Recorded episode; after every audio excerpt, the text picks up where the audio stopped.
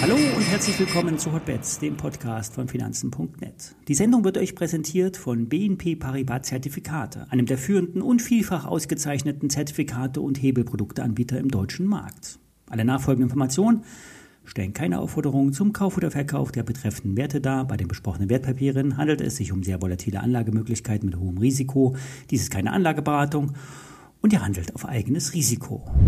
Ja, es wird nun Zeit, vorsichtig zu sein. Seit gut zwei Wochen steigen wir ohne Unterlass an. Der DAX rennt sogar noch schneller als die großen Brüder aus Amerika.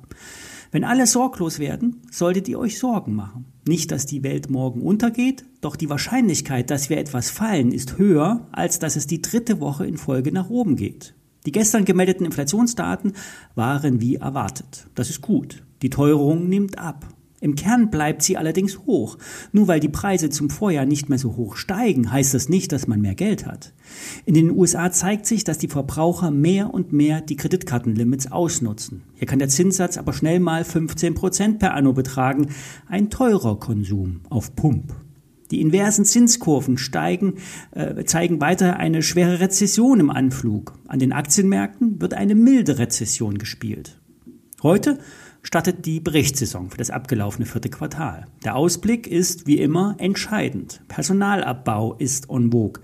Die Arbeitslosenzahlen sind zwar historisch auf einem extrem niedrigen Niveau, aber die Ämter erfassen ja nur die, die sich auch arbeitslos melden. Die, die bald ausscheiden, die fehlen. Und die, die sich eine Auszeit nehmen oder in den Ruhestand gehen, sind ebenfalls nicht dabei.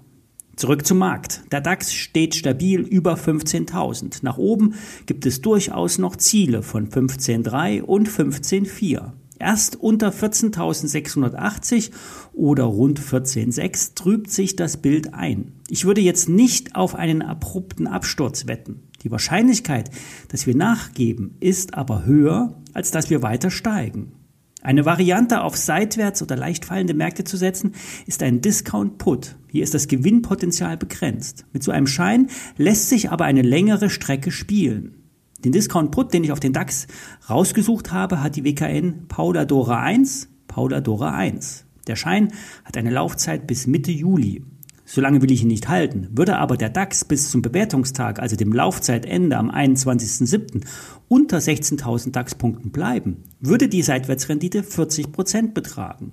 Das Produkt kostet aktuell 7,05 Euro und bei einer Konsolidierung sind hier schnell mal 1 Euro pro Schein möglich. Steigt der DAX allerdings weiter an, verliert der Schein an Wert. Es ist aber die beste Variante, gegen den Strom zu schwimmen, in diesem Fall Short zu gehen, ohne zu viel zu riskieren.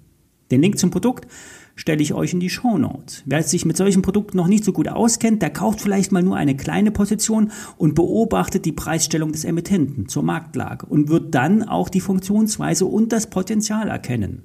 Wer mehr investiert, sollte in Tranchen einsteigen, vielleicht ein Drittel und bei weiteren steigenden DAX zukaufen und den Einstand dann mischen. Insgesamt darf aber die Gesamtposition nicht zu hoch sein. Kommen wir zu den Einzelwerten. Der Podcasthörer Julius äh, hat mich zu Bed Bath Beyond angeschrieben. Die Aktie des Heimausstatters steigt seit mehreren Tagen in Folge an. Konkret stand die Aktie am letzten Freitag bei 1,25 Euro. Heute wird der Kurs auf 5 Euro gestellt. Eine absurde Geschichte. Die gemeldeten Zahlen verdeutlichen nämlich sinkende Umsätze und mehr Verlust. Nun sollen Geschäfte geschlossen werden und rund 100 Millionen Euro eingespart werden. Es ist bekannt, dass die Firma einen Insolvenzantrag stellen könnte und trotzdem steigt die Aktie um 300 Prozent. Angeblich soll es Investoren geben, die die Kette retten könnten. Eine fundamentale Begründung aus dem operativen Geschäft gibt es für diese Erholungsbewegung auf jeden Fall nicht. Außer Short-Eindeckungen sprechen für die Aktie. Die Shortquote ist hier besonders hoch. Doch niemand sollte sich ernsthaft einreden, dass aus 5 Euro jetzt 6, 7 oder 8 Euro werden könnten. Wer das tradet, sollte lieber das Geld nehmen und Lotto spielen. 28 Millionen Euro liegen im Pot. Beim Euro-Checkpot gibt es sogar 51 Millionen. Okay, die Chancen liegen bei 1 zu 140 Millionen. Das sind sogar die Chancen bei Bad Bath Beyond höher. Investieren würde ich trotzdem nicht. Eine Hörerfrage kam die Tage noch zu Helmer Eigenheim rein.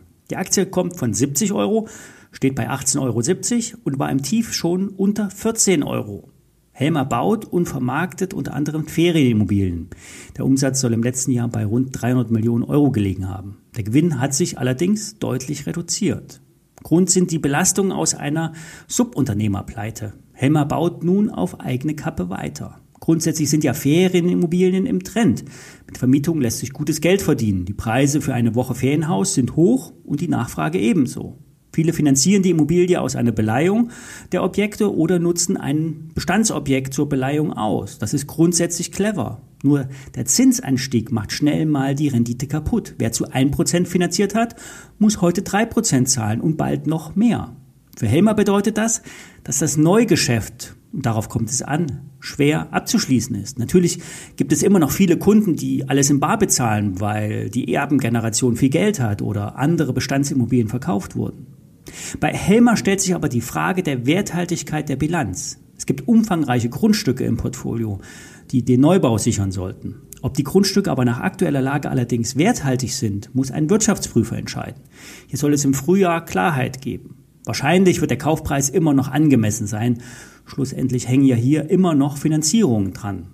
Für die Frage, äh, die Frage für das laufende Jahr ist das operative Geschäft. Wie viel Umsatz kommt rein und wie hoch fällt der Gewinn aus? Der Börsenwert liegt bei 77 Millionen Euro. Bei den ursprünglichen 20 Millionen Gewinn ein Klacks. Doch jetzt kann es einen Verlust geben oder eine Null vor dem Komma stehen. Es ist völlig unklar, wie die Marge sich beim Bau und in der Vermarktung entwickelt. Solange keiner der Bauträger verkaufen muss und die Marktpreise gut sind, ist alles okay. Wer aber verkaufen muss, ist in einer blöden Situation derzeit. Ich würde hier nicht die Aktie nachkaufen. Wer sie im Depot hat, könnte bei steigenden Kursen den Ausstieg anpeilen. Das war's für diese Woche. Wir hören uns am Montag wieder. Schönes Wochenende.